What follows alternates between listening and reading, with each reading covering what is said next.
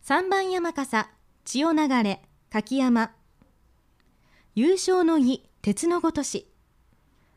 人形師川崎修一。